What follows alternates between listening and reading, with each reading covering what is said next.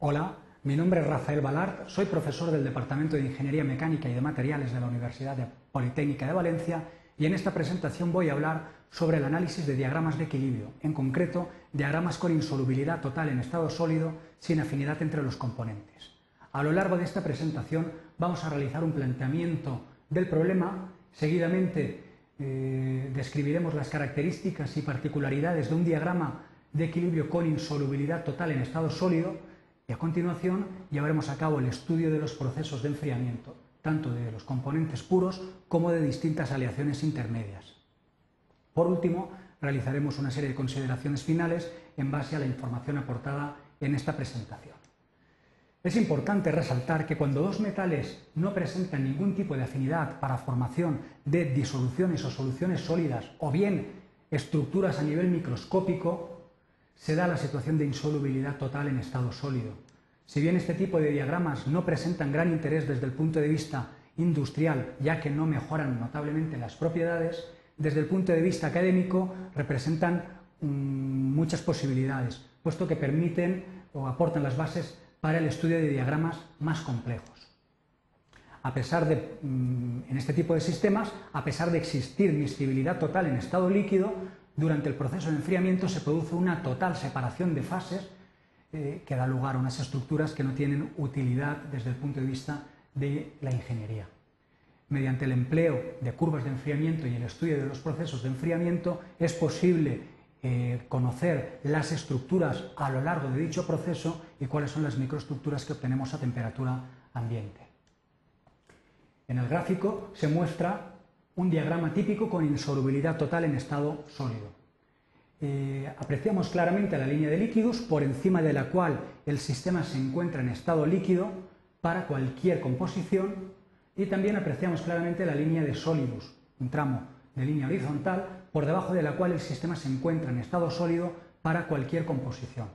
Al no existir solubilidad entre los componentes, se produce una separación de fases y por eso se representa en el diagrama como A más B. En la zona intermedia, teniendo en cuenta que el componente de mayor punto de fusión es el componente A, tendremos una zona bifásica donde coexisten el líquido y el componente de mayor punto de fusión A.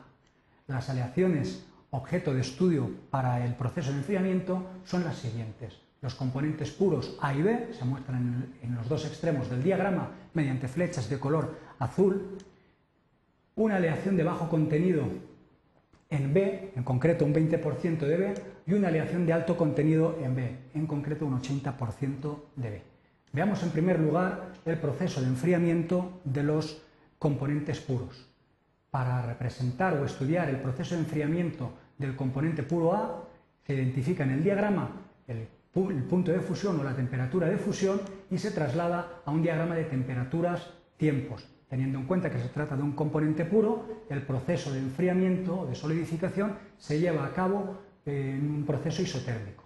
Si ahora en el diagrama marcamos distintos puntos PA1 y PA2 para estudiar el proceso de enfriamiento y los trasladamos al diagrama de equilibrio, perdón, a la curva de enfriamiento, el diagrama nos aporta las bases para identificar que en el punto PA1 el sistema se encuentra en estado líquido y en el punto PA2 el sistema se encuentra en estado sólido. Al tratarse de un componente puro, estará formado por una estructura policristalina de dicho componente o componente A.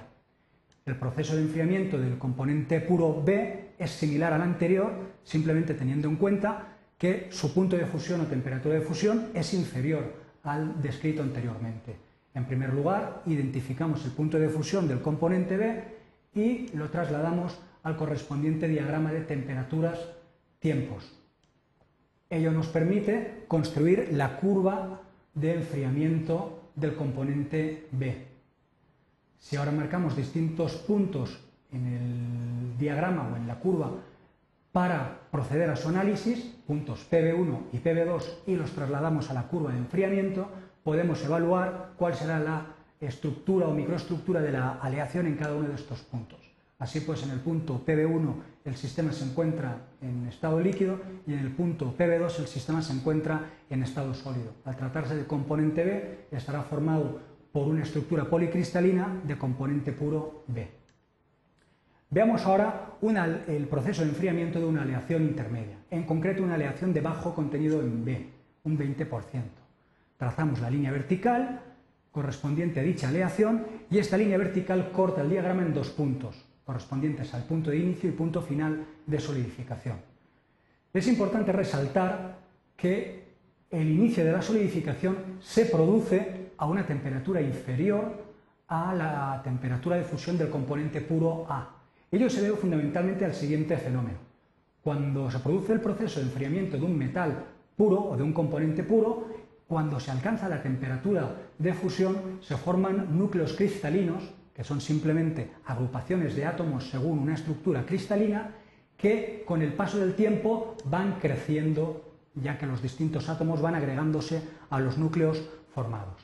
No obstante, cuando tenemos un sistema con insolubilidad total, eh, en estado líquido tenemos átomos de componente A y átomos de componente B. Cuando se alcanza la temperatura de fusión del componente A, se forman algunos núcleos cristalinos, tal y como puede apreciarse en el gráfico. No obstante, estos núcleos cristalinos coexisten con átomos del componente B en estado líquido. Estos átomos se encuentran a una temperatura muy superior a su punto de fusión y en consecuencia presentan elevada energía cinética.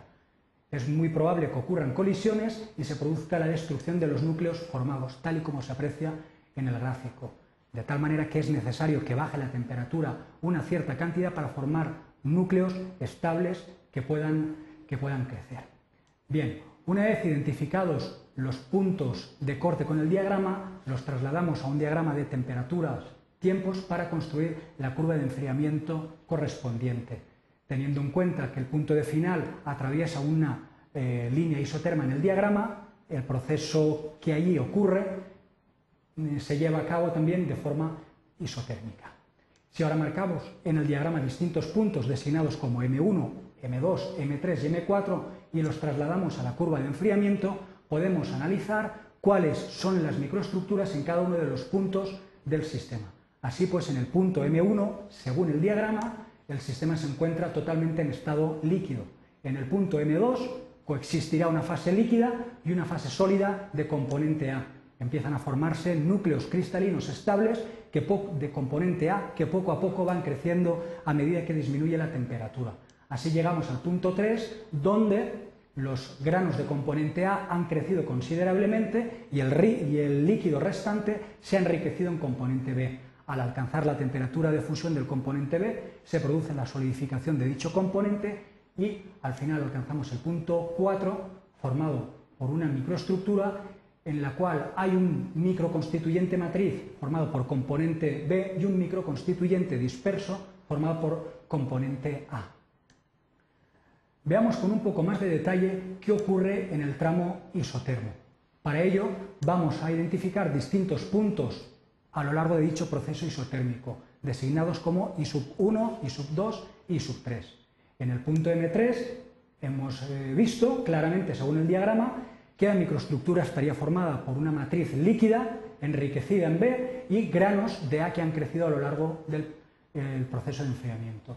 Una vez alcanzamos el punto de fusión del componente B, empiezan a formarse núcleos cristalinos de componente B de tal manera que coexisten simultáneamente una fase líquida y dos fases sólidas, el componente A y el componente B. Este proceso de crecimiento de grano del componente B continúa a lo largo de la isoterma y cuando alcanzamos el punto de fusión, el final de la solidificación, en el punto M4 tenemos la estructura descrita anteriormente. Veamos ahora el proceso de enfriamiento de una aleación que tiene un elevado contenido en átomos de B en este caso un 80%. De manera similar al proceso anterior, identificamos la composición, trazamos una línea vertical y marcamos los puntos de corte con el diagrama. A partir de estos puntos podemos construir la curva de enfriamiento correspondiente. Si ahora marcamos en el diagrama distintos puntos para llevar a cabo el análisis, N1, N2, N3 y N4 y los trasladamos al diagrama de eh, temperaturas, tiempo o curva de enfriamiento, es muy fácil intuir las microestructuras en cada uno de los puntos. Así pues, en el punto N1 el sistema se encuentra totalmente en estado líquido. En el punto N2 empiezan a precipitar algunos núcleos cristalinos de componente A que crecen a lo largo del proceso de enfriamiento antes de alcanzar el punto de fusión del componente B, de tal manera que crecen en menor extensión que he visto anteriormente. Eh, una vez atravesado el punto de fusión del componente B, se alcanza el punto N4, que está formado por una matriz de componente B y una, eh, un microconstituyente disperso de componente Como consideraciones finales, podríamos decir que este tipo de estructuras, las estructuras basadas con insolubilidad total en estado sólido sin afinidad entre los componentes, están formadas por una matriz del componente de menor punto de fusión y ello no va a aportar muy buenas propiedades, con lo cual obtenemos aleaciones de pobres propiedades mecánicas.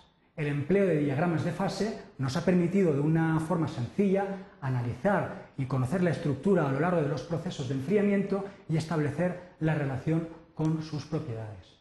Y además el análisis eh, que hemos llevado a cabo eh, pone de manifiesto la existencia de sistemas que pueden ser totalmente miscibles en estado líquido, pero ser totalmente inmiscibles en estado sólido.